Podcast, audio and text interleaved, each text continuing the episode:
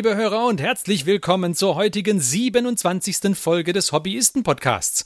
Wir sind ein Podcast, in dem sich fünf Freunde über ihr gemeinsames Tabletop-Hobby unterhalten und wir geben diese Unterhaltungen an euch in Podcastform weiter und zwar alle 14 Tage nach Spotify, nach iTunes, Nee, das heißt jetzt Apple Podcasts, gell? Äh, nach, nach Apple Podcasts. heißt es so? Ja. Das kannst du ah, einwandfrei okay. so drin lassen. Ja. ja lasse ich auch genauso drin. nach iTunes, nach äh, Spotify, nach auf unsere Webseite oder in den Podcast-Client eures Vertrauens. Wir freuen uns sehr, dass ihr auch heute wieder dabei seid. Und wir sind der Christian, der Johannes, der Marc und der Martin. Und ich bin der Ferdi. Ja, wir dachten, wir machen heute wieder eine sehr klassische Hobbyistenfolge und zwar mit einer, mit einem Anfang, bei dem wir uns über aktuelle Releases unterhalten und dann mit einem spannenden Hauptteil. Und genauso werden wir das auch tun. Denn äh, wir haben tatsächlich interessante aktuelle Releases und zwar zwei an der Zahl. Zum einen gibt es ja jetzt aktuell gerade, beziehungsweise wenn ihr diese Folge hört, gerade nicht mehr zum Pre-Ordern, sondern zum Bestellen, die Necromunda Dark Uprising Box und wenn diese Folge live geht, geht vermutlich auch gerade äh, ist vermutlich auch gerade die Sisters of Battle Army Box zum Pre-Ordern da. Und äh, es bietet sich doch an, dass wir da mal drüber reden, nicht wahr? Finde ich auch. Und ja, ich, ich beginne mal mit der Necromunda Box. Beziehungsweise jetzt habe ich dich unterbrochen, Marc. Ja, ein Schelm, wer Böses dabei denkt, dass wir uns ja schon über die Necromunda Box unterhalten hatten in unserem eigenen Chat. Also noch nicht live, äh, beziehungsweise noch nicht äh, vor dem Mikrofon, aber man hat schon darüber gesprochen. Man hat schon darüber gesprochen, ja. Es, es war schon Gesprächsstoff. ähm, genau. Also ich habe ja, äh, als ich diese Box angekündigt gesehen habe, dachte ich, boah, cool. Das sieht ja fast so aus, als ob ich, als ob es mich reizen würde, irgendwie Necromunda-Spielen anzufangen, weil die also die Fraktionen hatten mich jetzt nicht so sehr gereizt, aber diese neuen Palanite Enforcers, die waren nicht so schlecht, fand ich. Die sehen super aus. Ja, und Schilde, ich fand die. Schilde. Ja, und ich fand schon immer die, die, äh, Or nicht, ja doch, die Orlok Gang fand ich immer ganz gut und die Vansar fand ich noch besser. Ähm, das heißt, das hat mir ganz gut gefallen und das Gelände. Das war ja der oh, Wahnsinn. Das also Gelände. super, super Gelände in dieser Box. Hässliches also ich war drauf Gelände. Findest du?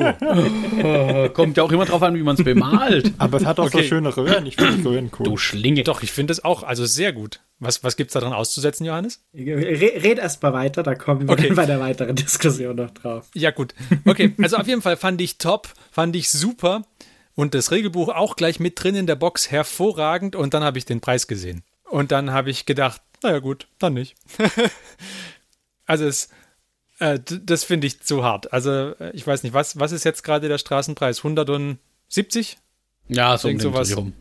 170 Straßenpreis, beziehungsweise wenn man es bei GW direkt ordert, ah, 235 Euro, irgend 230. sowas. 230, okay. Ja. Das ist zu heftig. Also, das ist definitiv weit hinter meiner Schmerzgrenze, muss ich sagen. Ja. Vor allem, auch. weil die, ja, also Gelände hin oder her, das cool aussieht und aber 235, 230 äh, Euro beziehungsweise Straßenpreis dann so um die 170 rum für eine Startbox. Nee, geht nicht, finde ich. Was meint ihr? Jetzt kret ich noch mal rein. Ja, tu es. Als ich nämlich auch schon gesagt habe, also ich habe jetzt gerade mal kurz den Link rausgesucht äh, zur Box, weil da ist jetzt auch ein Foto von dem Gesamtgelände drauf. Mhm. Also zunächst mal, ich mag diese Pellenite Enforcers auch. Die waren, die habe ich mir tatsächlich auch vorher schon überlegt. Mhm. Äh, Weil es die auch in so einer kleinen Box gab. Die waren auch gar nicht so teuer. Äh, und jetzt kommen noch diese Typen mit den Schilden dazu. Und wie der Johannes schon richtig sagte, Schilde. Mann, ja, kannst Schilde. Du eine römische Schildkröte bauen. Ja, die sind. Also ich finde die halt echt super. Und auch dieses, dieses Standard-Farbschema, mit dem die bemalte sind, dieses gelb-graue, sieht super aus. Also auf die, die normalen, im, auf die, die normalen langweilig, aber die, die jetzt dabei waren, diese, die haben doch einen frischeren Look, der hat ja, mir gefallen. Die, die jetzt dabei sind, sind doch auch nur teilweise die normalen, oder? Ja, teilweise mhm. schon, aber dann die mit den Schilden halt und, zum Teil haben sie, glaube ich, noch andere Waffen bekommen, die sahen jetzt schon interessanter aus, fand ich. Ja, ich glaube, die anderen waren alles so ein bisschen monoposig. Na, ja, Ahnung. aber ich glaube, die, aber die sind schon posenmäßig ähnlich. Ich glaube, der Hauptunterschied sind halt die Schilde potenziell, die sie dabei haben. Und ein paar andere Waffen sind halt noch da. Aber ja, okay. Ja, also tatsächlich fand ich schon auch cool. Ich hätte mir die auch gerne noch geteilt, aber der Preis ist halt schon auch. Also so für ein vielleicht nebenher mal ein bisschen, wo man dann nicht mal weiß, ob man wirklich spielt. Das Einzige, was es halt noch rausreißen könnte, und das muss dann aber auch wieder so ein bisschen, muss man für sich entscheiden, ist halt das Gelände. Also meiner Meinung nach ist da echt viel Gelände dabei. Und wenn man sich halt anguckt, was so eine große Geländebox bei GW kostet, wo halt auch wirklich mehr Spruce an Gelände dabei sind, außer jetzt mal so irgendwie nur so ein paar Wände oder so ein, ein so ein, wie heißt denn das? Türmchen. Ein, ein so ein Türmchen oder so ein, so ein Rohr-Dingens, das dann halt so 30 Euro kostet.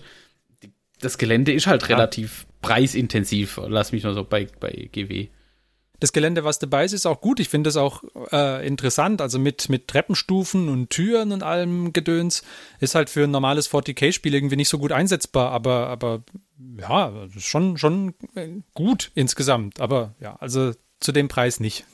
Jetzt Johannes. Genau, also, also mein Problem mit dem Gelände ist, äh, A, ich finde, wenn man jetzt die zwei Fraktionen plus dieses Gelände nimmt, ich finde, das Gelände rechtfertigt halt auf keinen Fall den Preis potenziell. Ähm, und ich finde es jetzt halt auch nicht das, das schönste Gelände, vor allem nachdem ich mich jetzt halt mal mit diesem War-Layer-Gelände und so näher auseinandergesetzt habe. Und da auch mal noch für unsere eine, die Terrain-Folge hatte ich dann hinterher mal noch geguckt, was es sonst noch so für Gelände gibt. Also da kriegst du schon für bessere Preise, finde ich, deutlich besser aussehendes Gelände teilweise. Weil es, ja, also sind halt, es sind halt irgendwie so, äh, so ein paar Boxen, die gestapelt sind, ein bisschen. Ja, aber man muss, man muss trotzdem. Ja, aber das ist ja das, was, das, was sie beworben haben. Also du kannst es irgendwie so zusammenstellen, wie du möchtest. Ja, also, also es ist halt so ein bisschen modular gedacht, mehr oder weniger. Ich glaube, du kannst halt die Sachen dann übereinander stellen und so. Stacken. Okay. Ähm, ja, aber.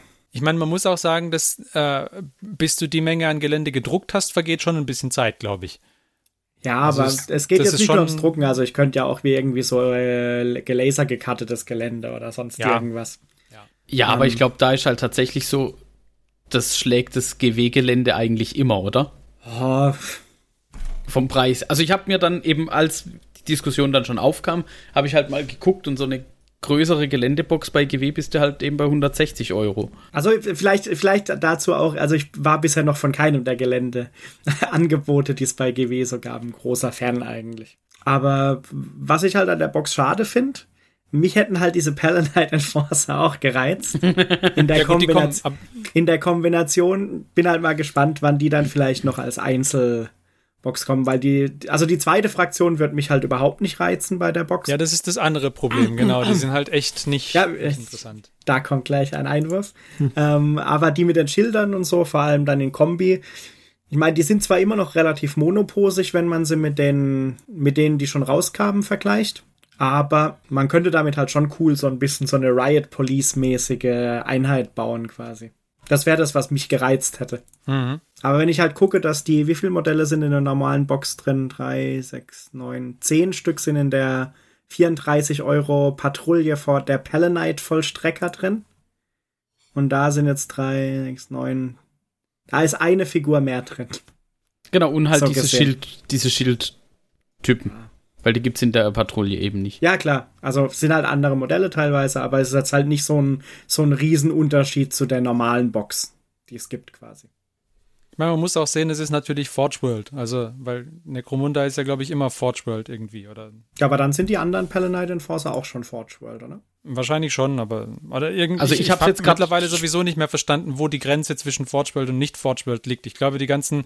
Spontan habe ich die äh, aber auf der Games Workshop Seite nicht gefunden, die Box mit den Palanite. Ne, die habe ich gefunden. Also die Patrol? Die, die sind auf der die Games Workshop Seite ja, schon sind, irgendwie drauf. Und, und sie sind aus Kunststoff. Also normalerweise dachte ich ja, die Forge World Dinger wären meistens die Resin-Varianten. Ah, ja, aber ich glaube, die ähm, Herausgeber von dem Spiel ist quasi das, was ehemals Specialist Games war und das hat irgendwie zu Forge World gehört. Ist es nicht so, dass die Lizenzgeber vielleicht sind? Vielleicht haben sie einfach nur vielleicht ja, die Produktion erfolgt durch GW, aber die Lizenz liegt bei Forge World. Irgendwie so wird es bestimmt sein. Wahrscheinlich. Und da, ich meine, historisch ist ungerechtfertigterweise der Forge World Preis immer ein bisschen höher gewesen. Vielleicht spielt es da auch mit rein. Ich habe keine Ahnung. Hm. Aber trotzdem, also ich, ich finde es zu arg. Also, ja. ja, da ich finde halt das Gelände, drin ist, mich jetzt auch nicht so an. Es ist optisch auf den ersten Blick schön, aber im großen Teil sind es doch hauptsächlich solche Kistchen. Hm. Weil es halt also, halt auf so Kästchen spielt, aber. Was ich halt verstehe vielleicht, was sie da machen wollen, ist, ähm, sie probieren halt ein bisschen das, was ich, was ich glaube ich mal mit dem Warlayer-Gelände erzählt hatte. Sie probieren das halt so ein bisschen jetzt mal so modular zu machen. Weil das, was der Mike schon gemeint hat, die haben ja tatsächlich manche von diesen Boxen haben ja quasi so ein bisschen, also keine Ahnung, ich habe jetzt noch nicht im Detail geguckt, aber so ein potenziell so ein Stecksystem, glaube ich, dass du sie unterschiedlich stapeln kannst. Ja. Und so mhm. zusammenstecken kannst. Das ist natürlich potenziell schon interessant, weil dann kannst halt tatsächlich auf diesem Spielfeld, das da auch dabei ist, als Spielmatte, kannst vielleicht dann ein paar unterschiedliche Geländekombinationen aus dem gleichen Gelände mehr oder weniger zusammenbauen. Und auch regelmäßig mal hin und her wechseln oder so. Die Killteam-Geländesets hatten das ja auch schon. Also das kann man auch bei dem, was, was ich davon aus der Killteam-Box habe, da kannst du das auch modular zusammenstecken und auch unterschiedlich bauen, wenn du darauf Lust hast. Also es geht. Aber, ah, ja. aber überragend finde ich es jetzt. Ich, ich glaube, fand ich schon sehr schick, also. Aber. Es, ich finde, es sieht gut aus, aber ich glaube halt nicht, dass es bei einem normalen 40k-Spiel funktionieren würde. Das ist ich glaub, das für andere, ein, ja. Für ein Kill-Team-Spiel wiederum wäre das Gelände, glaube ich, echt super. Also ich glaube, mit dem Geländeanteil bekämst halt ein Kill-Team-Feld quasi so hin, wie's, wie du gern hättest. Denke ich auch, ja. Also vielleicht noch so ein, zwei Kisten dazuschmeißen oder sowas, aber ansonsten hast du dann mit dem Spielfeld wahrscheinlich fast voll bei Kill-Team. Aber zum Beispiel muss man sehen, in der Kill-Team-Box, da war halt irgendwie das Kill-Team-Regelwerk drin, das Grundregelwerk, dann ein relativ großes Geländestück, also da war ja diese Kathedrale drin und zwei Killteams und was weiß ich, was war noch, ich glaube Würfel und Zeugs. Also was halt in so eine Stadtbox irgendwie reingehört, war da alles drin. Und die hat halt 100 x Euro gekostet, oder? 100 rum waren es. Ich glaube nicht, dass es deutlich mehr war. 120? Glaube ich gar nicht mal. Ich, weiß nicht mal, ob es Ja, man hat sie ja zum Straßenpreis, glaube ich, irgendwann so für 100 ungefähr bekommen. So ein bisschen was drüber. 120, 110. So zwischen 100 und 120. Ja. Das ist halt ein deutlich fetterer Deal, finde ich. Ja. Ich meine natürlich, ja, aber die Killteams waren kleiner. Vielleicht, vielleicht ist es auch gar nicht mal so arg überteuert, wie wir jetzt sagen, und es ist einfach nur gefühlt. Also aber, ja. ich, ich finde den Preis noch in Ordnung, aber am oberen Ende der Skala. Hm. Also so ähnlich wie wir es ja das letzte Mal schon hatten ähm, bei der Phoenix Rising Box. Also da ist für mich ist es ist noch mal mehr drin. Das rechtfertigt für mich den etwas höheren Straßenpreis. Natürlich der GW-Preis ist also 230 Euro, tut mir leid, aber. Braucht man dafür nee. nicht ausgeben, nee. Die 150, 160 Straßenpreis. Wenn man Necromunda spielt oder sagt, man möchte das unbedingt, dann äh, ja, bei all means. Also ich glaube, der Deal, der Deal ist immer noch ganz okay. Wahrscheinlich schon, ja. Ich meine, vor allem, weil ja. Du also wahrscheinlich immer noch ein bisschen was sparen, vermutlich. Soll ich euch aufklären, wer, warum man diese Box kauft? Wegen den Bits. Bits. Ihr dürft die Antwort nicht vorwegnehmen, aber jetzt pass auf. Also, das war rhetorisch. Entschuldigung. Also, also, es sind bestimmt nicht die Bits. Warum würde man die denn kaufen? Mhm. Warum man die Box kauft? Mhm. Also man kauft diese Box nicht. Man wartet, bis die Teams einzeln rauskommen und dann kauft man sich so ein Team. Oder man teilt sich das irgendwie oder man hofft auf diejenigen, die sich die Box kaufen und ein Team abstoßen. Weil ich würde mir auf jeden Fall dieses Corpse Grinder Team holen. Wirklich? Ja. Ach, ja. Das sind doch so hässlich. Also die, ja, aber die Leute braucht's auch, die die nehmen. Ja, aber für, für die Bits, nicht für die Figuren. Jetzt pass auf.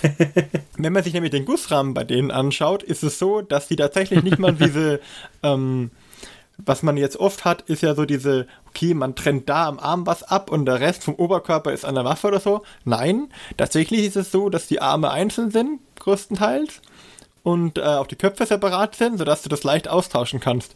Ah. Und angenommen, du bist zum Beispiel ein World Eater Spieler und suchst äh, mm. dir Kultisten. Was magst du da? Du kaufst dir die Chaos-Kultisten, die aus der äh, na, Nörgel gegen Space Marine Box drin sind. Die jetzt in der Starterbox. Diese, mhm. nee, da gibt es ja jetzt Boxfolger. Aber davor, in der waren Kultisten, Dark Vengeance waren Kultisten drin zum Beispiel. Die könntest du nehmen. Aber die sind ja ungeteilte Kultisten. Also die sind nicht irgendwie cornig. Aber du bist der World Eater, also brauchst du was Corniges. Und die haben ganz viele so Kettensäge-Äxten, haben diese Corpse-Coiner dabei. Diese Fleischerbeile mit Kettensäge-Mechanismus. Und äh, die sind sehr stark und dadurch, dass die Arme einzeln sind, kann man die prima verwenden. Und ich glaube auch, man kann die Figuren dieser Corpse Grinder Gang direkt eins zu eins verwenden. Ich würde vielleicht den Kopf austauschen, weil den finde ich irgendwie strange. Aber ansonsten ähm, finde ich das. Ja, sind es 1A Chaos-Kultisten. Sind, Okay. sind die nicht im Fluff sowieso so eine Art Kult-Dingenskirchens, der Doch, sich ich da schon. erhebt? Ja, Ja, ich glaube. schon. Also ich meine, du kannst die auch direkt als Chaos-Kultisten spielen, aber ich finde, die Bits, die dabei sind, echt stark. Ich meine, und es ist eine Necromunda-Gang, das heißt, es bleibt ein Haufen Zeugs übrig, weil du die ja alle sehr, sehr unterschiedlich zusammenbauen kannst. Also für Bits sind die wahrscheinlich schon gut. Gebe Ja, ich dir recht. aber da würde ich das Team lieber einzeln kaufen. Oder halt gucken, dass mir jemand diesen Teamgussrahmen verkauft, als die Box zu kaufen, weil die Box ist mir auch zu teuer. Bin ich ganz ehrlich. Ich, ich, ich verstehe halt nicht, ob das eine gute Idee ist, dass man immer mehr reinpackt in die Box und die Box dann teurer macht. Wenn die Box die Hälfte vom Gelände und die Hälfte der Miniaturen gehabt hätte, hätte mir, mir persönlich auch gereicht, wenn sie es dafür für 80 Euro angeboten hätten. Ja, aber ich glaube, das Problem dann wäre halt, dass du kein Necromunda-Spiel damit machen, hättest machen können. Der Boxinhalt ist für so, für so ein Necromunda-Starter-Set ist der Boxinhalt super. Also, Genau. Ja. Du hast halt ein hast- Spielfeld, du hast das Gelände, um das Spielfeld modular immer wieder anders Ja. zu gestalten. Es sind Ja. zwei Gangs dabei. Und zwar so, ich weiß nicht, wie viele da, wie viele Einheiten du aufstellen darfst pro Gang. Aber du hast auf Das jeden sind Fall zwei vollwertige Gangs halt, ja. zwei vollwertige Gangs. Du hast Abwechslung in den Gussrahmen, weil bei den Pellenite Enforcer sind auch keine Ahnung, wie viele Optionen dabei, habe ich jetzt gerade geguckt. Das ist also, wenn du jetzt sagst, du möchtest irgendwie für deinen Spiele-Club oder was auch immer so eine Starterbox, ich glaube, der Deal ist immer noch gut. Ja, für einen Club. Wenn du wirklich Necromunda spielen möchtest. Ich meine, die ist auch besser als diese Necromunda Underhive Box, die es aktuell gibt. Ganz einfach, weil echtes Gelände drin ist. Also das, die, die Underhive Box, die du bis jetzt kaufen konntest, da war ja Pappgelände mit drin. Das, Entschuldigung, aber das ist ja nix. Also wenn ich Necromunda, ah, ist doch wahr, wenn ich Necromunda spielen will, dann will ich doch das, dann will ich doch irgendwie so ein, so ein szenisches Gelände aufgebaut haben, das möglichst eng und, und klaustrophobisch irgendwie an, anmutet, damit ich da das, ähm, ja. das, das Spielgefühl irgendwie vermittelt bekomme, dann will ich doch kein äh, hier äh, Pappgelände da Du willst rumstehen schon haben. das Underhalf-Gefühl haben, da gebe ich dir recht. natürlich, natürlich. Ich, ich sage nur, ich, ich persönlich finde die Teams beide hübsch, die drin sind. Und, die, wenn ich die Wahl hätte zwischen Corpse Grinder und den Arbiters, würde ich die Corpse Grinder nehmen, wahrscheinlich. Allein weil mir diese Chaos Bits, die Chaos Bits finde ich sehr stark und die halt auch sehr modular sind. Mir gefällt am besten der Typ mit der Betonsäge. Ja, wie stark ist das denn? Und hier ist auch so, dass du den Oberarm für die Betonsäge separat bekommst. Das heißt, du hast die beiden Arme, die für den, die, die Waffe halten, weil es eine zweihändige gehaltene Waffe ist, aber der Oberkörper ist frei. Du könntest also die versuchen, an einen anderen Oberkörper, der ungefähr die gleiche Breite hat, auch anzu zu, zu patschen. Ja, aber guck mal, jetzt haben wir doch eine Möglichkeit. Der Johannes, Ferdi und ich würden die Pellenite Enforcers nehmen. Der Christian und der Zu Martin nehmen die. Jeder drei oder was? Ah, nee, zwei Boxen, kauf mal zwei Boxen. Der Christian und der Martin nehmen die, die Corpse Grinder und das Gelände behalten wir ein bisschen was und den Rest verscheuern wir. Und dann kommen wir bei 60 Euro pro Team raus. Das, das Ding finanziert sich quasi von alleine. ja, ja. Ich glaube, wir müssen den Mike nochmal in die BWL-Schulung ja schicken. das, das, das müssen wir nochmal durchrechnen. Also der Rechnung konnte ich jetzt auch nicht ganz folgen. Pappalapapp. wenn, man nach, wenn man annimmt, dass jedes Pellenite Enforcer Schild 10 Euro wert ist, dann. Genau, das ist wie bei Lego, wenn es es halt nur in ganz wenigen Sets gibt, die auch noch schweinisch teuer waren. Ja, wir, wir verkaufen die Betonsäge einzeln. Die Bits Sache Shop. ist geritzt. Schon, aber also. Ja, lasst uns doch mal aber über die andere Box, die auch noch brandheiß nächstes Wochenende, also quasi, wenn diese Folge rauskommt, kommt auch die äh, neue Box zum Preordern raus, nämlich welche? Christian. Ja, die Sisters of Battle Army Set oder Army Box. Hm? Ja. Adeptas Genau. Sororitas. Hm? Und, Christian, wie sieht's aus? Und, ach ja. Nimm also- fünf. Hau raus! Nein, ich habe nur eine. Hm?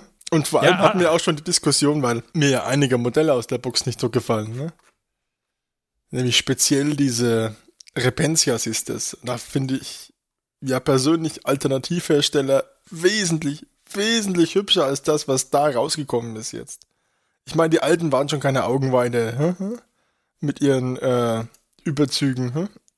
Aber die neuen, ja, hm, also, hm, hm. Also ich weiß nicht, also ich finde, die sind 1A mit dem Fluff zu verheiraten, diese Repentia Sisters. Ich finde die, also die, ich finde die gut gemacht. Also neue Armee für den Ferdi. Ferdi bestellt die Box. Nee, ich, Oder der Christian gibt was davon ab.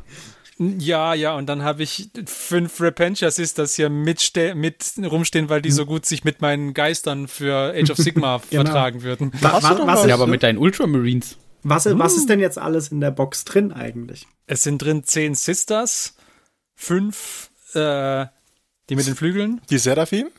Seraphim, genau, fünf Seraphim. Ähm, erzähl doch du, du kennst die Namen. Wir haben fünf Seraphim, wie gesagt, dann haben wir einen äh, Trupp äh, Repentia Sisters. Das sind dann Ah. auch fünf, oder? Oder wie viel sind es? Vier das Stück und eine, eine Anführerin, eine Repentia Superior. Ah. Oha. Und dann haben wir nämlich drei Arco-Flagellanten und eine Penitent Engine. Und als kleinen Bonus haben wir noch die bisher einzigartige Canoness. Die gefällt mir ja auch ganz gut, aber was mir jetzt nicht so gefällt, sind halt diese Sisters of Repentia und auch die ähm, Arco-Flagellanten. Finde ich jetzt eher so, mh, ja. mh. Ja, das. Äh, Ich habe ja immer noch ein Problem mit diesen Figuren, die mit ihren Jetpacks an diesen weißen Plastikhalterungen hängen. Ich glaube, das hatten wir damals schon bei den Space Marines mit, diesen, mit den Jetpacks. Ja, Ja. aber die finde ich dahingegen ganz gut, weil die ja nur Handwaffen haben, im Gegensatz zu den Space Marines. Die Genau, mit, bei dem du Schiss hast, dass der Rückstoß ihn dann gleich mal noch 10 Meter durch Das die stimmt Luft natürlich. katapultiert. Nein, Mann, das ist das Konzept, der fliegt rückwärts. Die haben den nur falsch auf dem Flugbase montiert. So, ähm, zu den, zu den Repentia-Sistern. Ich finde die Modelle an sich schick. Ich würde halt gucken, ob man vielleicht den einen oder anderen Treueschwur weglassen kann, weil der ein bisschen arg viele. Die eine besteht ja gefühlt nur aus Treuerschwören. Und ich würde den einen Kopf äh, mit dem Tuch, also die eine hat so ein Tuch auf dem Kopf, das würde ich vielleicht tauschen gegen einen normalen Kopf. Ansonsten finde ich eigentlich auch zum- finde ich eigentlich gut. den Stört hatte ich schon liebevoll sackesig getauft. Was, ich da, was ich da ein bisschen schade finde, ist, dass die alle, also zumindest drei von den vier normalen haben irgendwie, finde ich, gefühlt so fast die gleiche Pose mehr oder weniger. Also sie haben zwar ihre Waffe anders, aber so dieses äh, nach vorne rennende sehen sie sehr ähnlich aus, finde ich. Ja, Ja, Von welchen jetzt? einer ist Von den gedoppelt. Von den es dann. Repentia. Ah. Ah, Eine stimmt, von- die, die links und die ganz rechts ist die gleiche, Links und rechts oder? ist gedoppelt. ist gedoppelt, da ist nur der Kopf anders. Und zwar genau dieser Kopf mit dem Tuch. Ähm, und dem würde ich halt, wie man sehen kann, kann man den Kopf offiziell wohl austauschen und würde ich halt gucken, dass ich einmal einen anderen Kopf nehme. Weil Aber das finde ich halt sehr schade, dass da, bei, äh, wenn das das Promobild ist, dass bei vier schon zwei, die äh, mehr oder weniger identisch sind. da, das ist echt schade. Bei vier Modellen eine Doppelung zu haben, ist halt, mh, hm, ja. Aber wirklich, wirklich nicht gut sind die Akkuflagerlanden. Das geht irgendwie. Die sehen aus wie die alten. Also, weiß nicht. Ja, die sind wirklich nicht so hübsch. Ja, aber die sollen ja auch nicht unbedingt hübsch Aber ich meine, nee, ich, ich, sie sind gut getroffen, denke ich. Also. da kann man was tun, ne? Da kann man ja mal äh, sagen, okay, dann nehme ich halt was anderes, was irgendwie flagellantig ist. Ne? Da könnte ich mir, F- Flagellantig. ja, da nimmt man sich ein, eine Flagge, die gute alte 10-Mann-Flagellantenbox. Mal gucken, ob GW die noch hat oder ob die schon eingestellt wurde, aber die fand ich auch mega stark und würde halt denen irgendwie ein paar Elektrowaffen geben aus der, wenn man die Elektropriester hat vom Mechanikum vielleicht, vielleicht würde es dann, würde ich Da finden sie, da finden sie auf jeden Fall schon was, ja. also der Elektro, Ja, aber die Elektropriester von, äh, von den, vom Mechanikum sind ja auch ultra hässliche ja, aber Modelle. deswegen Also hat ja jeder übrig, deswegen hast du da schon Ach so. Aber die sind immer noch schöner als die, finde ich. Ja, Auch da kann man sich schon auch drüber und streiten. das, gibt- aber Was mir gerade aufgefallen ist, ist, dass diese drei auch noch eine Doppelung enthalten. Echt? Ah, stimmt, die Ja. Po- Pose von dem linken und dem rechten, ne? Das ist einfach nur ein anderer Farbton und der Kopf ist anders. Das war's. Stimmt. Ja, ja. Ja, das, das ist dann tatsächlich, Das ist eher schwach. das ist schwach. Das sind ja fast, das ist ja fast wie Private Press bald. ne? Ja, okay, aber äh, jetzt der gemunkelte Preis, also der gemunkelte Straßenpreis sind so 150 Euro rum, oder beziehungsweise denken wir. ja. Ähm, Nicht zu vergessen, man bekommt diese klasse weiß-schwarzen Würfel dazu. äh, genau, und es ist natürlich ein Kodex drin und die Datenkarten. Was halten wir davon? Die Datenkarten dabei, ja? Die Datenkarten sind dabei, ja. Wenn Ah, die okay. Datenkarten und der Kodex dabei ist, ist es doch fast ein akzeptabler Game with Workshop-Preis, oder? Codex auf Deutsch 32 Euro, Datenkarten auf Deutsch 12 Euro, 45 Euro hast du dafür schon weg. Kannst dir rechnen und, und dank Buchpreisbindung kriegst du den deutschen Codex auch nicht günstiger. Also wenn du Deutsch möchtest natürlich. Englisch geht immer ein bisschen billiger, aber nicht, nicht viel. Also den kriegst du für 27, 28 Euro. Ja. Mhm. Und dann Fünf hast du ja schon, schon mehr oder weniger noch drei, drei bis vier, je nachdem, wie man es äh, sieht, Modellboxen eigentlich und noch dieses eine Unique-Modell mehr oder weniger.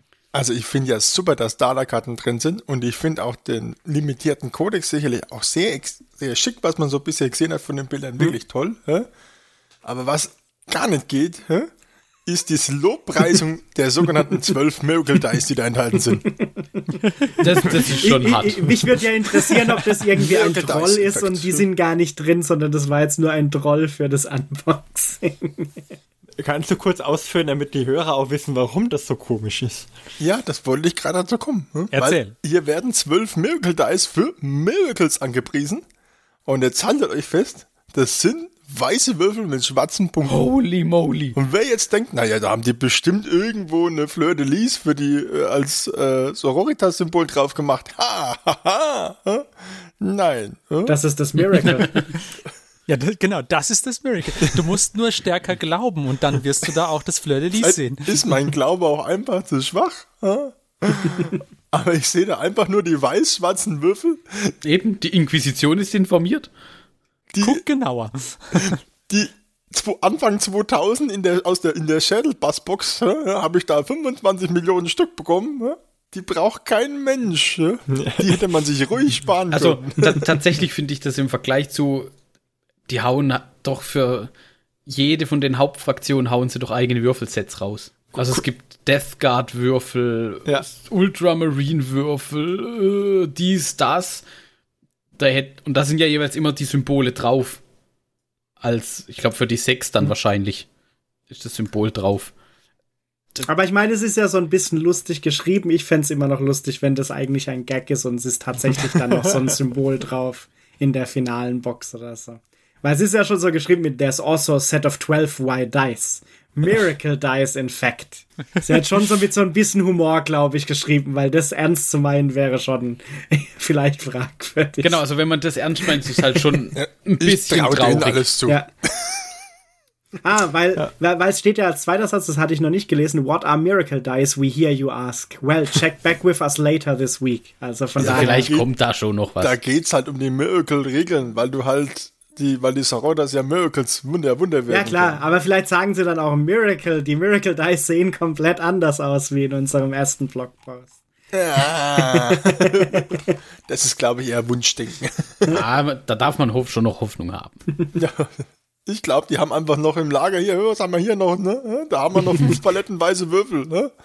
Die müssen wir jetzt losbringen, ne? Ah, das glaube ich nicht. Also ich muss ganz ehrlich sagen, ich bin mit der Box eigentlich relativ zufrieden. Ich finde es gut, also ich finde sie schon sportlich bepreist, aber nicht, ich habe das Gefühl, es fühlt sich nicht so hoch an wie bei der Necromunda Uprising Box. Was war jetzt nochmal Straßenpreis, ganz kurz? Ich hab's. Wir haben so, Wissen wir ja noch nicht, ist ja noch nicht zum Pre-Order da, aber ich denke mal so 150 rum vielleicht. ja, so die Rumor Engine, also die inoffizielle Rumor Engine sagt so ein bisschen, dass so bei 150 Euro aufschlägt. Ungefähr. Straßenpreis dann vermutlich. Straßenpreis, ja. Und äh, Ah, das ist für mich tatsächlich ein Preis, wo ich sage, für die, für die Sisters ist es okay. Aber Es ist aber halt, man muss dazu sagen, es ist auch okay, weil Codex äh, und Datenkarten sind halt schon 50 Euro fast davon, mehr oder weniger. ja, Du hast ein Großmodell mit dabei, die Penitent Engine ist ja ein, relativ- ein großer Läufer, also von daher, da ist gefühlt ein bisschen mehr geboten. Was du halt hier hast, nicht, nicht das ist Gelände. Und dann ist halt die Frage, vielleicht ist die andere Box auch so viel wert, aber mh, gefühlt ist halt für, ist der Preis hier eher in Ordnung. Wahrscheinlich schätzt man Gelände einfach nicht so wert. Ich weiß, ich habe jetzt gerade, wo wir drüber geredet haben, habe ich auch noch mal überlegt, hey, also die 150 für die Sisters Box in Ordnung finden, aber die 170 für die Necromunda nicht, ist eigentlich auch irgendwie eigenartig. Ja, das Ja, war auch der also- Punkt. also bei ja, der- bei der- bitte, zack, sagt's, Mike hat recht, Gelände ist geil. Mark hat recht. Gutes Gelände kostet. Wenn es jetzt noch gutes Gelände wäre. Ja. ja. ja, aber guck mal, wäre wär da jetzt da mehr Gelände für 40k dabei gewesen, wären wir ja drauf. Also, hätte ich mir das schon wahrscheinlich schon. Wahrscheinlich überlegt zu teilen, mindestens mal. Die Hobbyisten in der Venus Hobby Fliegenfalle. Wenn das Gelände Naja. noch gut wäre, dann, dann. Schon. Okay, na gut. Aber ich denke, dann haben wir genug über die aktuellen Releases geredet, oder? Was meint ihr? Ja. Jetzt heißt es abwarten und gucken, wer sich von uns die Box kauft. Wir werden nächsten, bei der nächsten Aufnahme sollten wir eine kurze, kurze Retrospektive machen, wer denn zugeschlagen hat und wer sich beherrschen konnte. Also Genau, da interessant kommt, da kommt dann die Frage, wer hat zugeschlagen, dann erstmal zwei Minuten betretenes Schweigen und dann Kommen so nacheinander fünfmal, naja, ich. Interessant ja. wird sein, ob der, der Bit Martin sowohl eine Corpse Grinder Gang als auch Sisters nächstes Mal angefangen hat in so einem uh. Hobby-Fortschritt. Also ich habe schon geguckt, die Corpse Grinder Gang Einzel ist mir aktuell noch zu teuer. Ich hätte ja gehofft, dass die so, wenn sie mal im Einzelboxen kommt, bei so 40 Euro aufschlägt. Aber aktuell wird sie noch, da sie ja nur in der Necromunda Box erhältlich ist, bei rund 60 Euro gehandelt. Das ist mir noch zu teuer für eine, für eine Gruppe Chaos-Kultisten ist es mir noch zu hart. Aber ich muss sagen, da, dafür wäre es dann fast mir ist schon wert, die Box einzukaufen und die, und die Corpse Grinder zu verkaufen. Aber gut. wenn, wenn Martin, du erhieltest auch einen Vorzugspreis. Und Versand könntest du dir auch sparen. Ja, ja, ja. Ich bewahle das für meine Kondemonen. lasst, lasst uns vielleicht besser über was reden, was ungefährlicher ist. Ja. Gehen wir doch zu unserem Hauptthema über. Völlig äh, ungefährliches äh, Hauptthema. Ja. ja. Wir sind gleich wieder da.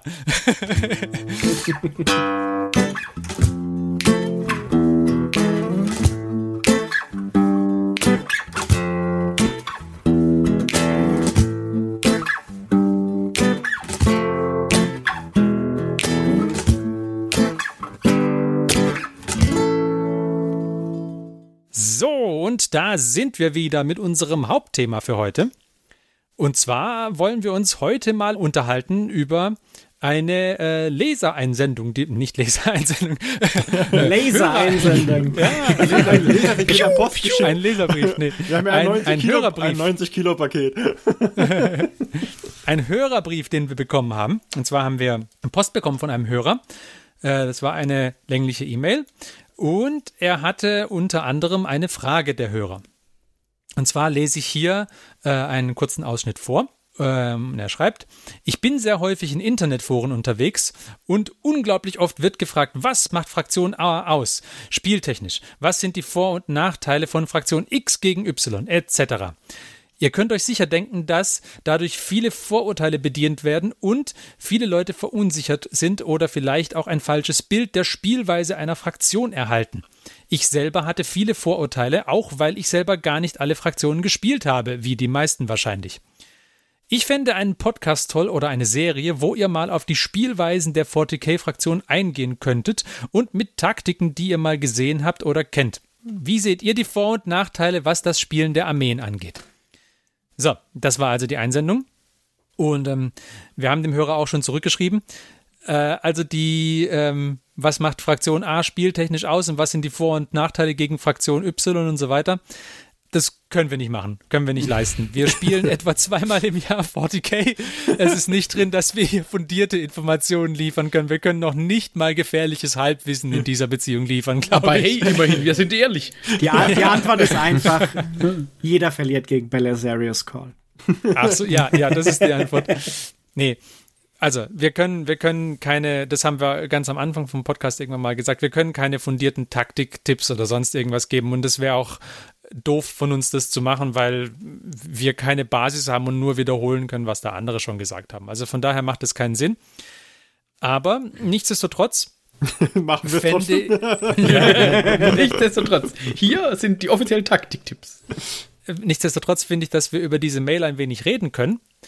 Und zwar äh, habe ich gedacht, diese Verunsicherung, die ähm, der Hörer hier hatte, da könnte man doch schon mal ein paar Worte drüber verlieren. Und zwar dieses äh, bei der Armeesuche in Foren stöbern, was ist denn gerade gut und so weiter. Was, äh, wie, wie findet denn ihr das? Macht das überhaupt Sinn? Oder beziehungsweise wann, wann macht es schon, wann fängt es an, Sinn zu machen, sich sowas ähm, anzugucken? Also wann fängt es an, Sinn zu machen, das Meta zu studieren, bevor man sich eine Armee einkauft? Wenn ich gewinnen will. Also das ist meine typische Antwort. Wenn ich, wenn ich vorhabe, das Warhammer potenziell auf Turnieren zu spielen und vielleicht halt da nicht nur zum Spaß hingehen will, sondern gewinnen will, dann ist es schon entscheidend, würde ich sagen. Ja, Weil da, dann, dann, muss, ich, dann muss ich halt wissen, ich brauche fünf Smash Captains oder ich brauche einen Cast äh, Knight Castellan mit Shieldbreaker Missiles und was weiß ich was, was da die aktuelle Dings ist.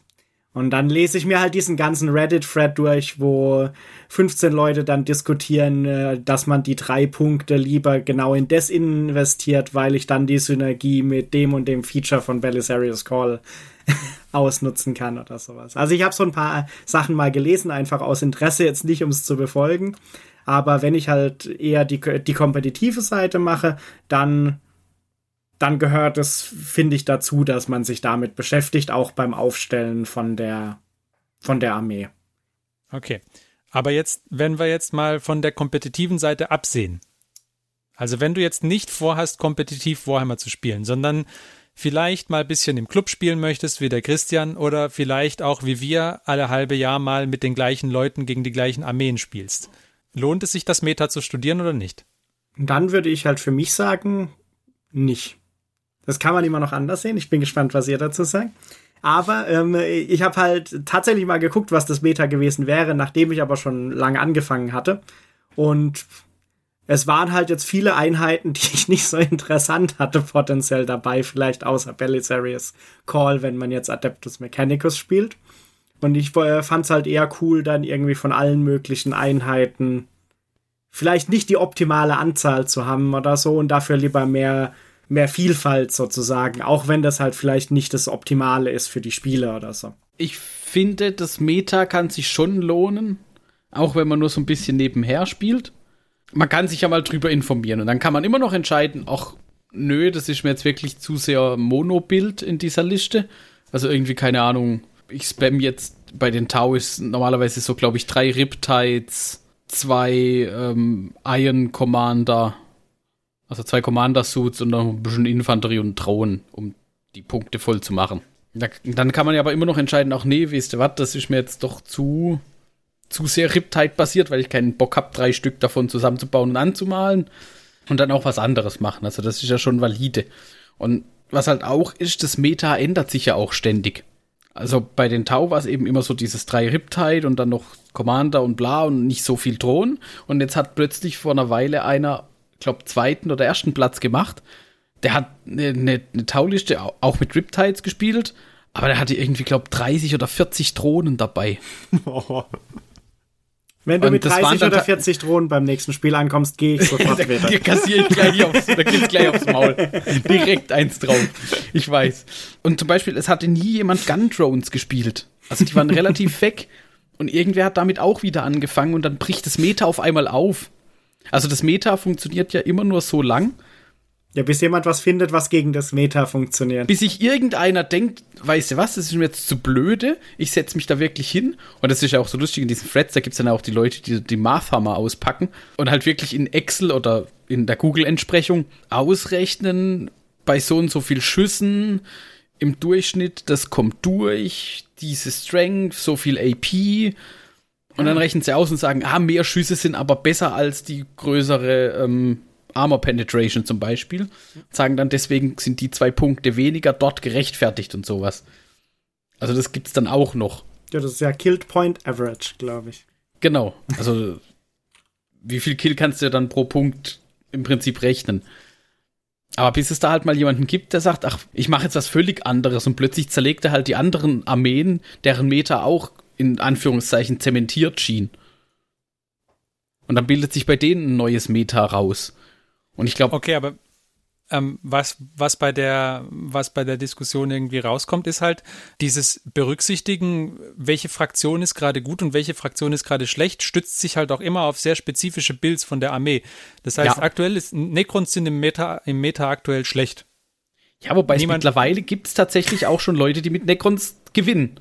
Okay, gut. Also Necrons, äh, äh, ich, ich, ich, ich, verfolge es nicht, aber Necrons es waren halt, im Meta. Es, es, kommt halt immer ein bisschen drauf an. Ähm, es ist halt so wie, keine Ahnung, äh, eine Zeit lang gab es doch le äh, letztes Jahr oder so diese ganzen Smash-Captain-Listen, die, glaube ich, alles gewonnen haben. Ja, viel. Und bis halt jemand dann was findet, was irgendwie den Smash-Captain countert, sind halt Smash-Captains überall.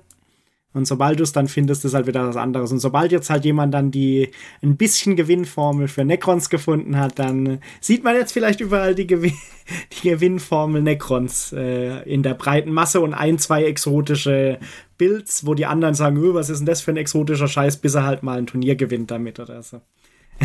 aber du musst, aber was, der Punkt ist halt, du gewinnst dann mit, ähm, also eine, eine Armee, die aktuell im Meta schlecht ist, ist äh, schlecht bezüglich der anderen Builds, die gerade im Meta gut sind.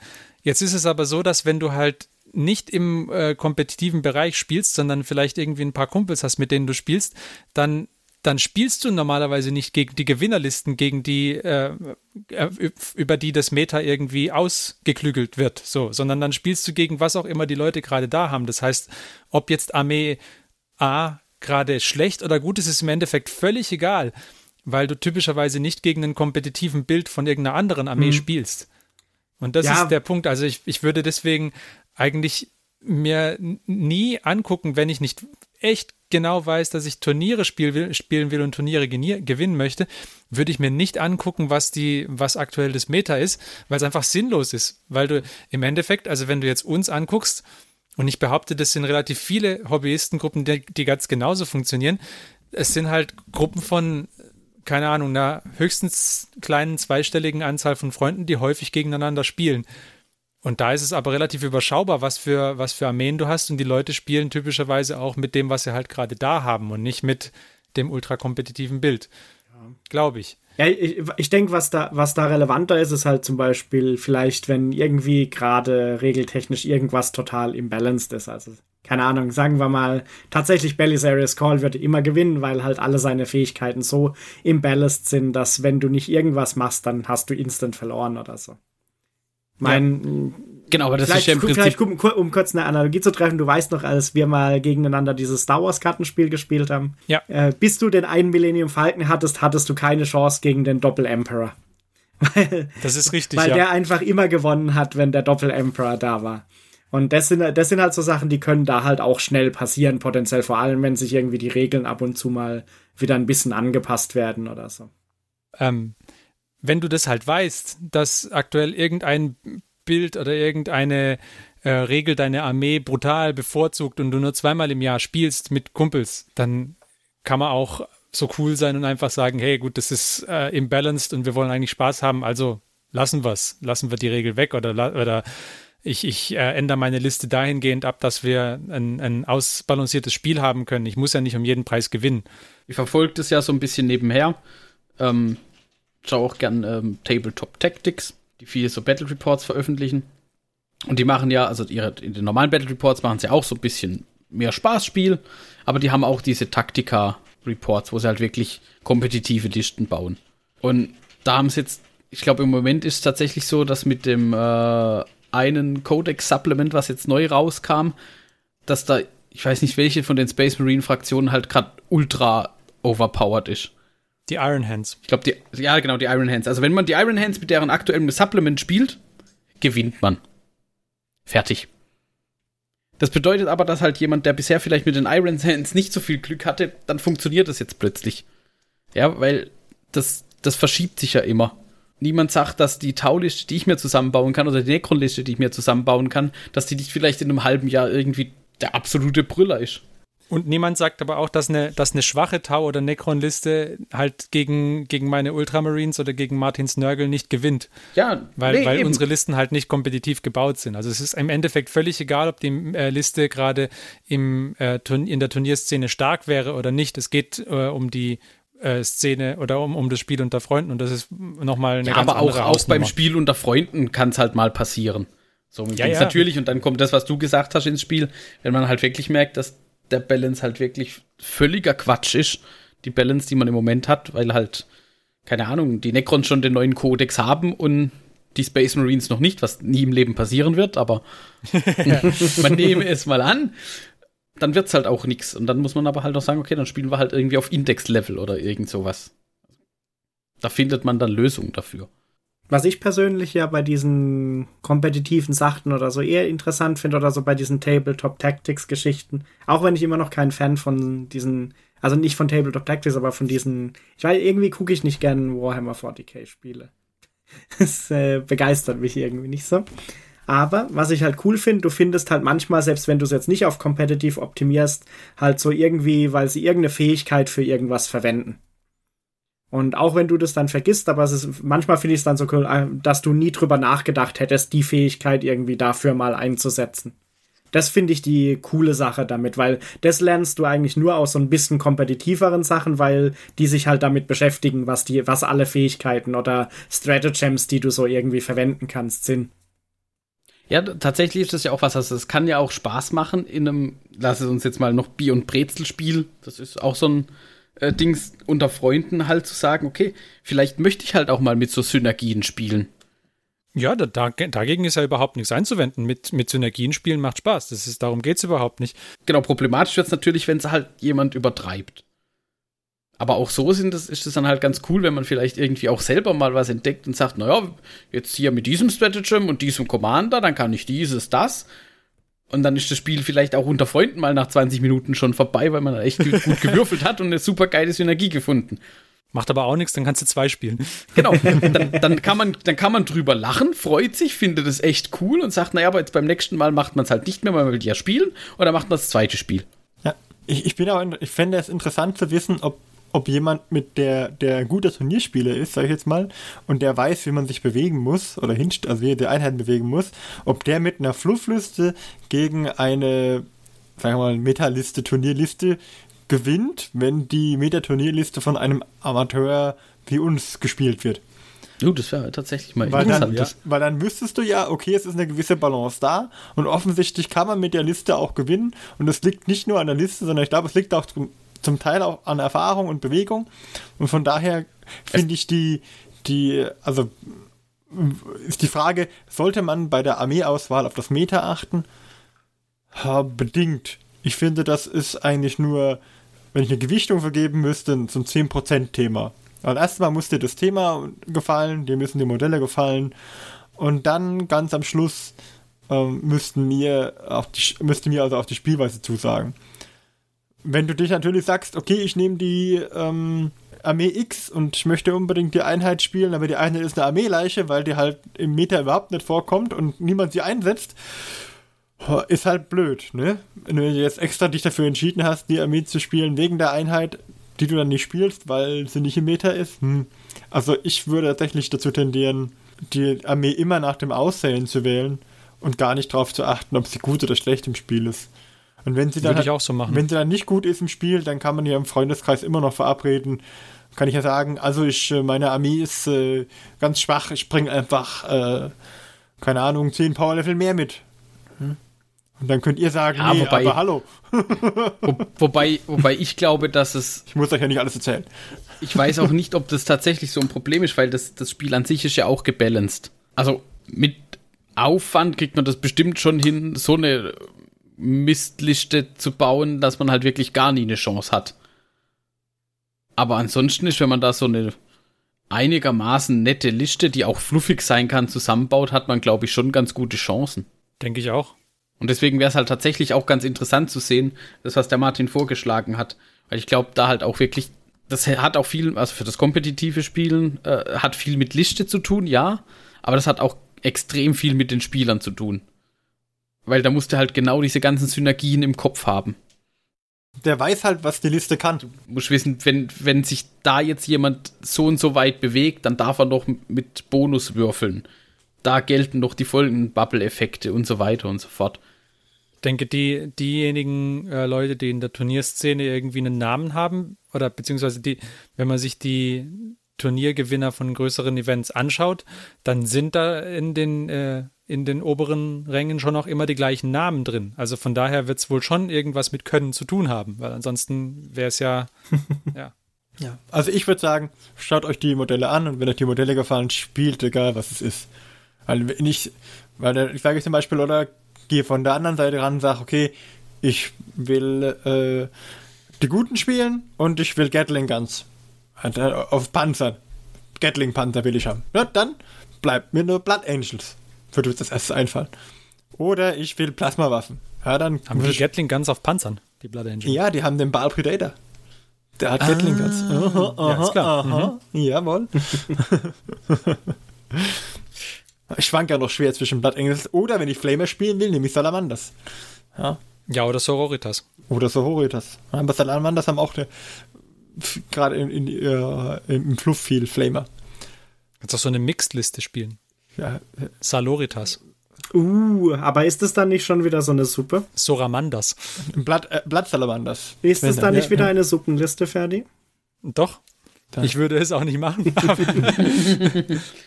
Ja, ich dachte mir aber auch schon, oder ich möchte eine rote Armee spielen, rote Space Marines, dann möchte aber Flamer spielen. Dann habe ich Fire Salamanders. Oh, die Feuersalamander. Schwarz-Gelb eigentlich, aber gut. Okay. Was sagt denn der Christian zu der Geschichte? Warum, warum hat mir niemand verraten, dass ich weibliche Salamander als äh, so spielen könnte? Ich dachte, das wären die Alternativmodelle, die du im Kopf hattest. Eine Frechheit, wie mir das vorenthalten wurde. Ja, was sagst du denn zur Armeeauswahl, Christian? Also ich würde da jetzt nicht, also ich persönlich bin ja auch eher der Typ, der sagt, ähm, die Armee muss dir gefallen. Ob die jetzt dann spielerisch gut ist, ich habe mir schon so viele Armeen gekauft und festgestellt, das ist eigentlich gar nicht mein Spielstil, aber die Modelle sind toll. Hä? Die Modelle sind echt toll. ähm, und es macht dann trotzdem Spaß, die zu spielen. Ja. Man kann auch jede Armee immer ein bisschen aus seinem Stil anpassen. Also ich kann zum Beispiel meine Mechanikum zwar sehr erfolgreich stationär hinten drin spielen, kann aber auch, wenn ich will und investiere dementsprechend auch halt schnelle Einheiten, nämlich halt nur diese, hauptsächlich die, die, die Walker mit den, die Strider mit den Lanzen spiele zum Beispiel. Und dann äh, den, ein, zwei Truppen Elektropriester reinschucke. Dann geht's auch, dann bin ich auch in der ersten Runde komplett beim Gegner, ist kein Ding. Also dann, das, das kann man schon ein bisschen variieren auch, denke ich. Du, find, du findest halt auch mit jedem dein Dings irgendwann irgendwo mal deinen äh, äh, Spielstil wie du ihn dann gerne spielen möchtest. Und das finde ich für je, ich glaube, das, es kann mehr oder weniger lange dauern, mehr oder weniger frustrierend sein, aber irgendwann hast du halt auch deinen Stil. Aber da muss man aber tatsächlich, da ist es vielleicht, wenn man das Thema anschaut, vielleicht tatsächlich sinnvoll zu gucken, wie spielt sich eine Armee. Also nicht wie stark ist sie, sondern wie spielt sich eine Armee. Genau, das, dessen muss man sich dann halt auch schon noch zusätzlich bewusst sein. Weil ich erinnere mich, wenn die Fantasy-Spieler, da gab es ich glaube, es gab nicht ganz so viele Zwergenspieler in Warhammer Fantasy, weil Warhammer Fantasy Zwerge sich ungefähr so gespielt haben, du stellst auf und dann schießt du drei Runden lang, weil du hast keine Zauberei, weil Zwerge sind ja nicht so die großen Zauberer, die haben nur so einen Amboss, auf den sie hauen können. Aber ähm, im Prinzip schießt du, weil Bewegung war irgendwie 3 Zoll, das hat auf den 48 Zoll Spielplatten nicht wirklich äh, was ausgemacht. Also bist du eh stehen geblieben, du wolltest eh nicht in Nahkampf. Und dann standst du halt in einer, einer Ecke der Eckburg und hast von da aus geballert. Und das halt für sechs Runden, dann war das Spiel um. Und je nachdem, wie viel du abgeschossen hast, je nachdem hast du halt gewonnen oder verloren. Und diesen Spielstil musste man mögen. Deswegen finde ich, also es gibt viele Armeen, die man unterschiedlich spielen kann, aber viele Armeen haben so ein, so ein generelles Thema. Und da, das muss einem schon zusagen. Ja, wobei man auch das variieren kann. Und dann kommt noch hinzu, je nachdem, also auch beim Spiel unter Freunden, man wählt halt auch eine Mission aus. Ja. Und die Mission ist halt eben nicht nur, ähm, oh, ich gewinne, indem ich alle gegnerischen Einheiten platt mache. Wobei das, glaube ich, in vielen Fällen trotzdem der Fall wäre. Aber ähm, die Mission ist halt dann irgendwie, ich muss, muss verschiedene Punkte auch einnehmen. Und wenn es halt der Gegner schafft, ständig nur die Punkte einzunehmen, weil ich halt wirklich nur in der Ecke stehe und, und nur baller, dann wird es halt auch schwierig. Ja, also, also bin ich ganz bei dir. Ich meine, man könnte sicherlich auch zum Beispiel hergehen und sagen, okay, ich spiele die jetzt komplett anders. Also ich könnte, keine Ahnung, irgendwie drei Trupps Bergwerker spielen bei den Zwergen und mich dann direkt da ausbuddeln. Also dass ich mich nicht, dass ich gar nicht so viel Kanonen mitnehme und dann so ein Gyrokopter, was es damals gab, oder jetzt ist ja alles ein bisschen anders, aber also ich könnte ja die Armeen anders spielen. Ich könnte jetzt zum Beispiel, ich überlege gerade, wie es was in 40k die Entsprechung ist, wenn ich jetzt Tau spiele und der eine spielt halt Tau, die nur stehen bleiben und mit schweren Geschützen schießen und der andere spielt halt Tau, die sich irgendwie übers Spielfeld bewegen. Genau, und tatsächlich ist das jetzt auch was, ähm, nochmal kurz einhaken, das kommt bei den Tau jetzt auch tatsächlich wieder auf. Die Tau waren lange eben so eine Castle Army, sprich äh, hier drei Riptides, Drohnen drumrum, ein bisschen Infanterie für, für Overwatch und dann wird einfach nur noch weggerotzt. Und mittlerweile geht es halt tatsächlich dahin, dass dann auch mal irgendwie Fahrzeuge dabei sind, zum Beispiel Transporter. Oh, der gute Und dann fährt man halt, der gute Devilfish, der, der das verrückt. dann hat teilweise auch wieder so ein bisschen Comeback. Ja, weil halt irgendwer festgestellt hat, hm, jetzt bei so ein paar Missionen ist das halt auch ganz hilfreich. Aber ich würde sagen, der allererste Gedanke ist, muss einem gefallen. Also ist mein Gedanke. Ob die dann gut sind, kommt drauf an. Also wenn du jetzt natürlich nur wenn du jetzt nur Gegner hast, die, die du, die nicht deine Freunde sind, sag ich jetzt mal, die du halt kennst und die du, gegen die du spielst, aber die nicht deine Freunde sind, dann hast du es vielleicht auch schwerer, wenn du eine Liste hast, die nur auf den Sack bekommt. Also bei unserem letzten Clubtreffen hat unser Turnierspieler gesagt, er spielt jetzt nicht gegen mich, weil es wird mich nur deprimieren, wenn er mit seiner Turnierliste gegen meine Fluffliste spielt. Ja? Ja, aber das ist ja auch schon Das mal ist was. ja schon mal eine faire das- Aussage zumindest. dass er schon mal so nett ist und sagt, okay. Es war mir aber auch von vornherein klar. Auf der anderen Seite, wie gesagt, das kann ja vielleicht auch mal Sp- Spaß in Anführungszeichen machen. Ich weiß nicht, ob ich damit so ein Problem hätte, wenn der mich halt innerhalb von 15 Minuten wegputzt, wenn wir dabei halt gut lachen können, was er für Synergien einsetzt. Und wenn ich dabei dann noch was lerne, so ein bisschen was, und dann für mein Spiel irgendwann auch nutzen kann, ist doch auch toll. Aus der Erfahrung kann ich sagen, das hat bisher keinen Spaß gemacht, wenn ich eine Viertelstunde aufstelle, fünf Minuten weggeputzt werde und dann ähm, habe ich meistens auch nicht allzu viel davon gelernt. Ja, ich erinnere mich da an so War Machine-Spiele, wo man aufstellt, aufstellt und aufstellt und macht und die ganze Armee mitschleppt und so weiter und dann ist man nach 10 Minuten fertig, weil man, weil der ganze Gegner irgendwie äh, unsichtbar ist und gar nicht getroffen werden kann. Ja, mega, cool. War nett, danke fürs Gespräch. Das sind dann demotivierende Spiele und die sollte man vielleicht vermeiden. Da muss man sich vorher absprechen, dass das nicht vorkommt. Ich habe dann auch gesagt, dass ich das, das ist cool, dass wir es mal gemacht haben und es ist echt cool, dass du die Armee hast und dass die sich so spielt. Aber wenn ich keinerlei, also nicht, eine, nicht einmal eine technische Chance habe, die zu besiegen, dann ähm, hätte er, keinen, hätte er mir auch einfach vorher sagen können, pass mal auf, du kannst mich gar nicht verwunden. Hat keinen Sinn. Stell mir Ja, nicht hätte, auf. hätte man sich die Abnutzung an den Modellen gespart. Richtig, ja. Weil Abnutzung in dem Sinne war nur von daher da, dass ich sie aufgestellt habe und weggenommen habe, weil ich konnte ja nichts tun. ich weiß gar nicht, was das war. Das war irgendwie irgendwelche Waldbewohner. Wie heißen die? Von Horts? Circle of Oberos? Ja, genau. Und der hat sich irgendwie Ethereal gemacht. Ich weiß nicht mehr genau. Auf jeden Fall konnte ich ihn nicht verwunden. Mit meinen normalen, nicht magischen Waffen da. Okay, aber wir schweifen ab. Und es ist natürlich auch noch eine Frage, wenn man von dem Meta lernen will, ob es überhaupt ein Meta für die Fraktion, die man sich überhaupt. Weil selbst wenn du eine Idee hast für eine Fraktion und du willst gucken, was das Meta ist, heißt das ja noch nicht, dass es für die Fraktion überhaupt ein Meta gibt. Ja. Weil ich habe jetzt, ich habe, ich Wow. jetzt gerade mal geguckt, also ich habe hier jetzt gerade so eine lustige Excel-Tabelle gefunden mit äh, Faction Breakdowns. Und da findet man halt irgendwie aus dem letzten Jahr irgendwie 500 Spiele, wo irgendwie Adeptus Astartes beteiligt ist. Und äh, zwölf Spiele, wo Cult Mechanicus beteiligt ist. und die zwölf Spiele sind auch von vier Listen, wenn ich das richtig sehe. Während die von den Adeptus Astartes irgendwie von 230 Listen. Oder zum Beispiel Inquisition hat genau einer in einem Spiel gespielt, offensichtlich. Ah nee, in einem Turnier. Er hat vier Spiele gewonnen mit seiner einen Inquisition-Liste, offensichtlich. Genau, das ist ja auch immer das, was dann gerade vom.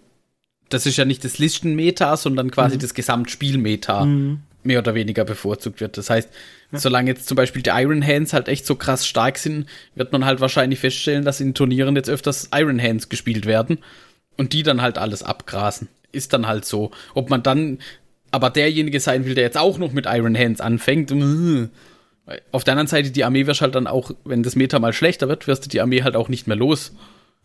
Weil dann verkauft die plötzlich jeder Turnierspieler. Ah, glaube ich nicht. Aber im Prinzip werden doch die meisten Armeen eher, eher besser und das, das kommt nur irgendwann der Punkt, wo einfach alle Armeen besser sind als deine. Weil das, das ist das Spiel eine Spirale sich weiter dreht. Und dann kommt wieder eine neue ähm, Armee, die, die ein neues Armeebuch für dich und dann ist deins wieder besser. Außer du bist Und dann Necron- kommt hier das neue Sniper-Modell und da das andere neue Modell. außer du bist Necron-Spieler, dann komm- kriegst du erstmal lange Durststrecke. Aber, Ja, aber Tau, Tau haben es auch nicht so leicht, ne? Oder? ah, die haben mittlerweile so ihren Platz im vorderen Mittelfeld, glaube ich, Okay. gefunden. Also es gibt immer wieder mal die Leute, die eben auch mit Taulisten gewinnen. Aber das sind dann halt die, die eben so manchmal mal eine überraschende Liste bauen. Ja, irgendwann hatten sich die Leute auf diese Standard-Tauliste eingestellt. Dann hast du damit nichts mehr, konnte man damit nichts mehr reißen. Dann gibt's halt, geht's halt in die nächste Iteration. Das ist halt immer so ein, so ein bisschen kalter Krieg im Prinzip.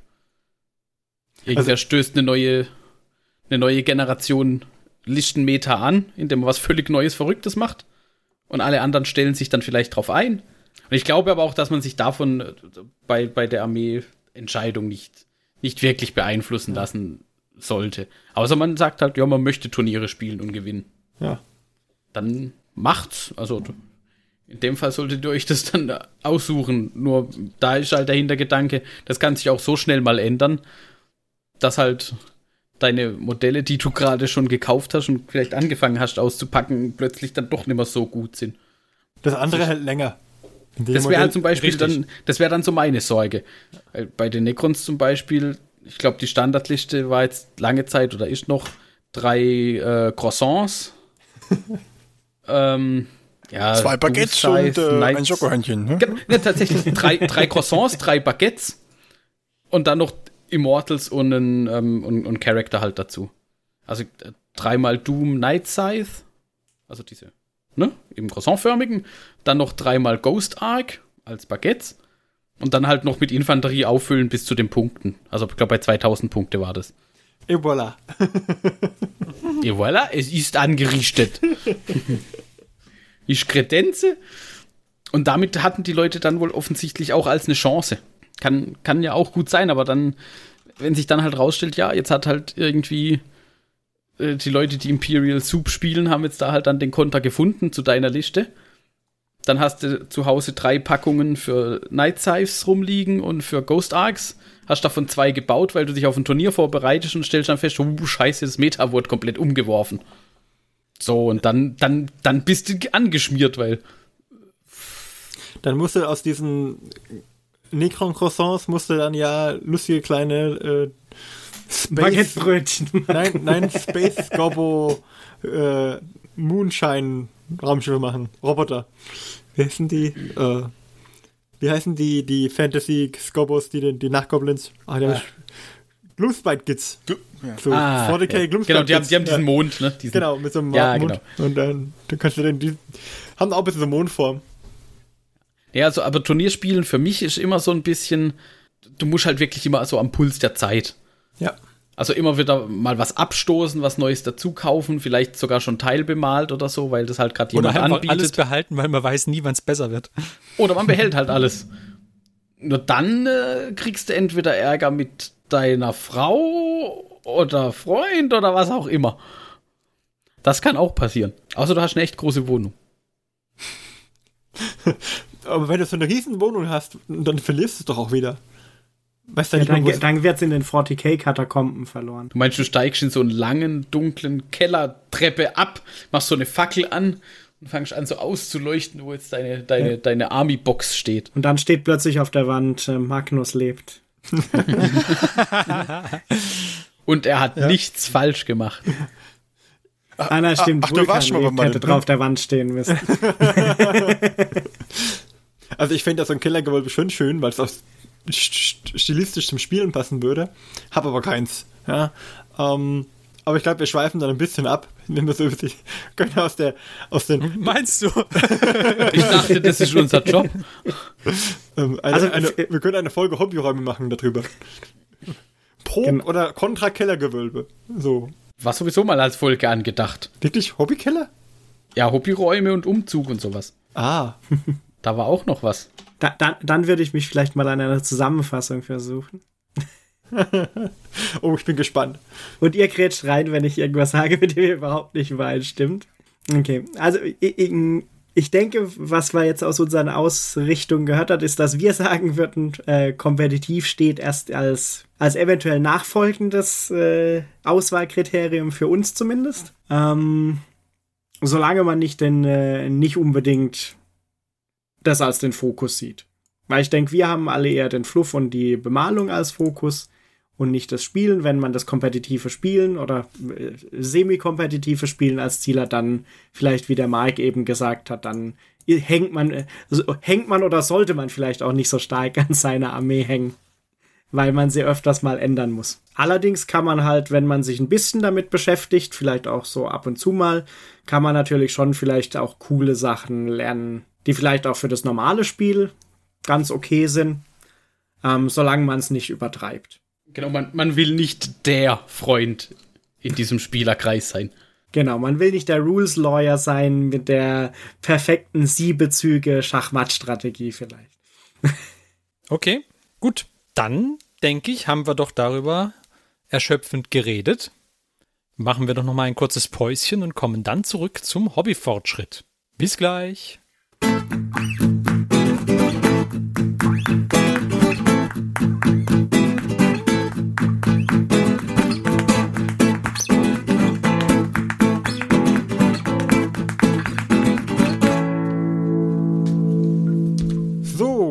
Und da sind wir wieder. Und heute wollen wir beim Hobbyfortschritt mal einen äh, Hobbyisten befragen, der sich sonst beim Hobbyfortschritt etwas zurückhält. Zumindest laut eigener Aussage. Christian, was hast du denn so. was hast du denn in den letzten Wochen so gemacht? Eigentlich nichts, oder? Ich habe eigentlich nicht so weniger bemalt, als ich wollte. Hm? ja. Formulieren wir es mal so. Hm? Fang mit einem Understatement an. Ich weiß jetzt gar nicht, äh, wo wir bei meinem letzten Hobbyfortschritt stehen geblieben sind, aber ich glaube, da hatte ich noch nicht mit meiner äh, 24 Stunden 10 Armee angefangen. nee, glaube ich nicht. Der Martin hatte in seinem Hobbyfortschritt berichtet, dass er dir Teile dafür gebaut hat. Ja, das, Richtig, Der, hat- der hatte dir diese zwei Kit-Bashs genau. Ich habe dir, die- ich hab dir die zwei Zehn-Dämonenprinzen gebaut und äh, ja. Hast du die eine abgeholt inzwischen? tatsächlich muss ich eingestehen, dass die immer noch bei unseren Eltern zu Hause liegen und ich die, aber am Wochenende bin ich ja, komme ich vorbei. Komme ich diese Woche? Nein, in zwei Wochen komme ich vorbei und Ich bin schwer enttäuscht. Also dazu gibt's vielleicht im nächsten Hobbyfortschritt von Ja, Christian was Neues.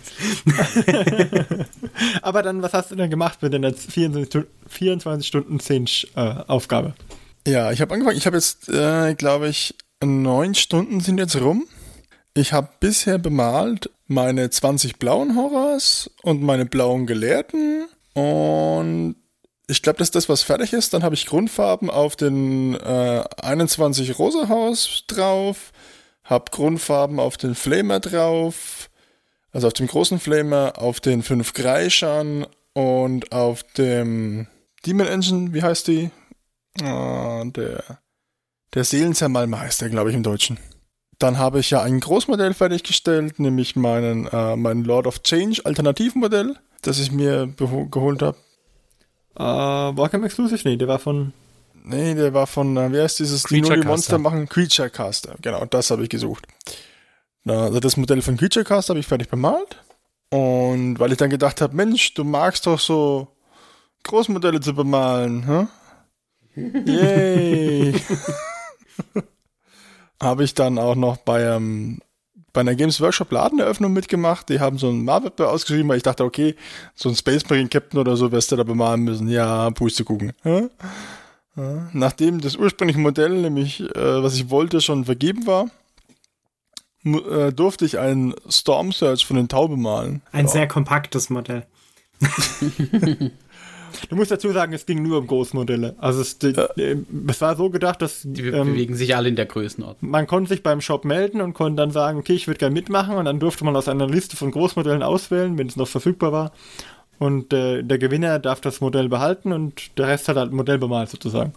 Genau. Und da hatte ich jetzt zwei Wochen Zeit und dann habe ich jetzt eigentlich so, war so, das so die letzten zwei Wochen eigentlich meine Hauptaufgabe, muss ich sagen.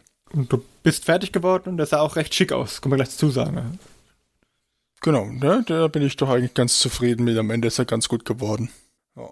Und dann habe ich noch so ein paar Kleinigkeiten bemalt. Ein bisschen schon, schon auf Arc habe ich noch ein bisschen bemalt, ein paar Bases. Du magst auch wieder beim P500 mit von der Tabletop-Welt. Genau.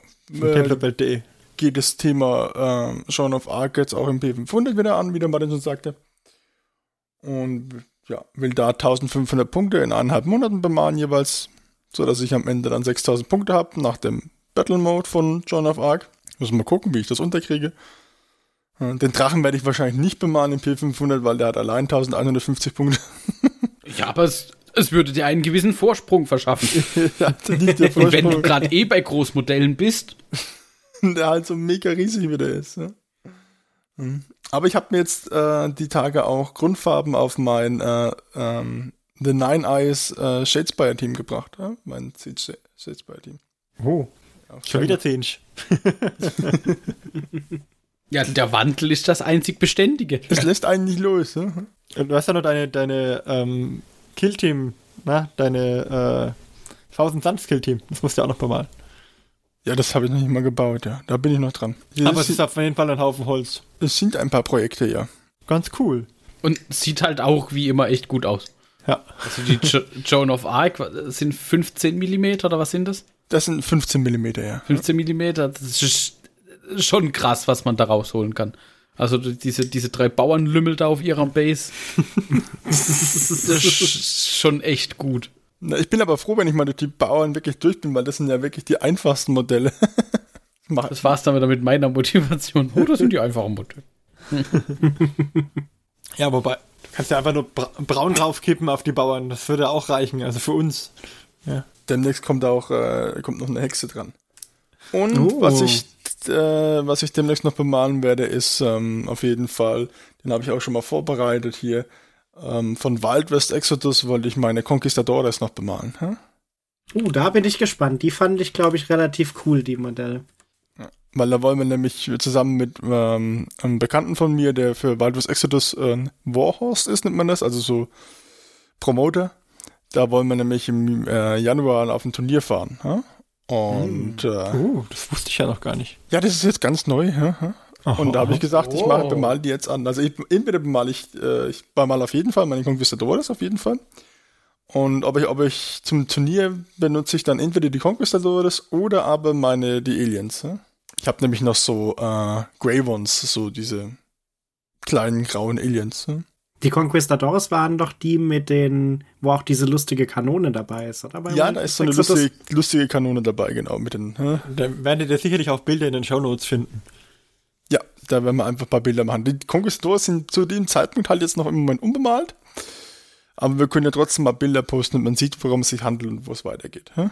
Genau. Na, da bin ich auf jeden Fall mal gespannt. Also auch gerade bei dem John, John of Arc hast du ja, glaube ich, durch deine Bemalung zumindest bei, bei euch im Club relativ viele Anhänger bekommen. Also Ja, so wie ich ich hab- so gehört habe. Also wir hatten, wir hatten, einen, ich habe da das, das Probeszenario erstmal komplett bemalt und dann haben wir im Club, da lief gerade der Kickstarter Punkt 1.5 für diese, ähm, für den Deutschritterorden. Da haben die gesagt, komm, bring das doch mal mit, wir würden das gerne mal probieren und dann habe ich es mitgebracht und dann haben wir ähm, drei Spiele gemacht und äh, von den drei Spielen, also ich habe davon eins selber gespielt, hä? Und dann haben sich, glaube ich, sechs oder sieben Leute aus dem Club haben dann äh, zugeschlagen, teil, entweder beim Kickstarter mitgemacht oder teilweise direkt bei eBay zugeschlagen und sich die Grundsätze gekauft. Holy. Kriegst du da Provision? ich hatte nicht mit diesem Effekt gerechnet, aber es ist halt Falls echt, nein, solltest du dann nochmal nachfragen. Tatsächlich, vielleicht hat- springt ein oder zwei Modelle für dich dabei raus. es hat auch echt Spaß gemacht, die Spiele zu machen. Also, also die dann auch zuzuschauen. Man merkt halt nur so ein ganz kleines bisschen, dass es Franzosen waren, die das Spiel entwickelt haben. Weil da müssen zum Beispiel in dieser ersten Promomission müssen die ähm, äh, Franzosen durch den durch die englische Verteidigung durchbrechen, durchbrechen die Zivilisten aushungern. also merkt man gar nicht, hm? dass das so. Naja, Die bösen Engländer. Die schwülen Engländer. Engländer. Nein. Okay. Aber es war sehr, sehr lustig jetzt mehrere Male. Ja. Kann man nur empfehlen, das Spiel. Jeder das sollte, sollte man das mal probieren. Also wer auf mal ein bisschen kleineren Maßstab ausprobieren möchte, ähm, John of Arc ähm, ist da durchaus interessant. Ja, Okay. so, klein sind die Monster gar nicht. Äh, Der Drache, den du erwähnt hast, wie groß ist der? Ist der größer als der Storm Surge? Ja, wesentlich, wesentlich größer. Hm? Was wesentlich größer bei einem 15 Millimeter. Ja, ja, der Drache ist, keine Ahnung, der ist ungefähr, der- mit, aufgrund der Flügel ist er halt bestimmt. Ist das der The Beast? Der nee, Drache? the, the Beast ist, ist, ist, ist ähm, das Beast, das ist aus der, aus der Bibel, ja, das, äh, der siebenköpfige, das siebenköpfige Ah, Beast. okay. ja. Weil es sieht Der- auch drachenesk aus. ja, es, es sieht ein bisschen aus wie ein Drache, ist aber nur halb so breit wie der Drache. Nur der- halb so breit wie der Drache. Alter. Okay, da, da bin ich definitiv gespannt. Habe ich euch da keine Bilder gezeigt? Ich habe euch doch Bilder gepostet.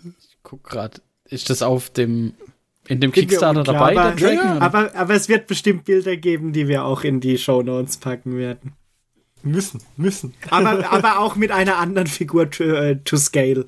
Ja, ich wollte gerade sagen, da müssen wir halt gucken, dass wir irgendwie Scale hinkriegen. Ja, ich kann ja immer so ein, äh, was weiß ich, so ein Primaris-Scale mit hinstellen. Stell doch die Bauern nebendran oder so. die Bauern und ein Primaris. Ja, die Bauern gehen im Primaris bis zum Knie, weil der ist ja mal über 30. Alter. What the?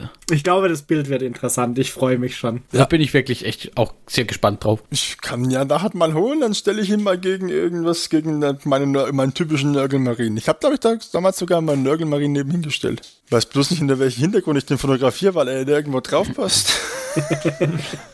es ist tatsächlich ein Problem.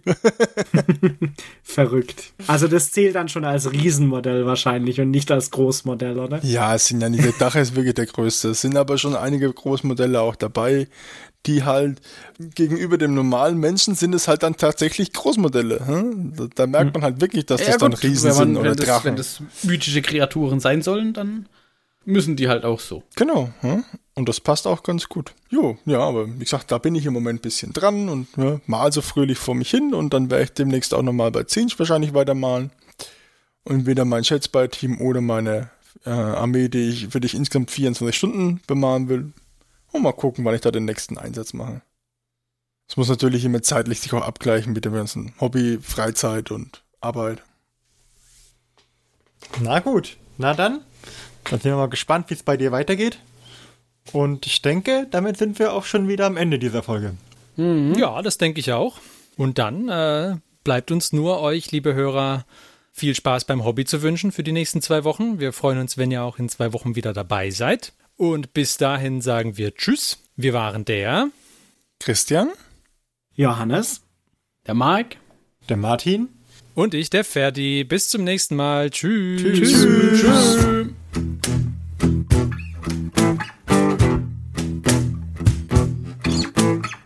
Diese Folge des Hobbyisten Podcasts ist geschützt unter einer Creative Commons Attribution Share Alike 4.0 International Lizenz. Wenn ihr die Hobbyisten kontaktieren möchtet, besucht uns auf Twitter unter twitter.com slash diehobbyisten, besucht uns auf Facebook unter facebook.com slash diehobbyisten oder schreibt uns eine E-Mail an info at diehobbyisten.net. All diese Informationen findet ihr auch auf unserer Homepage unter www.diehobbyisten.net.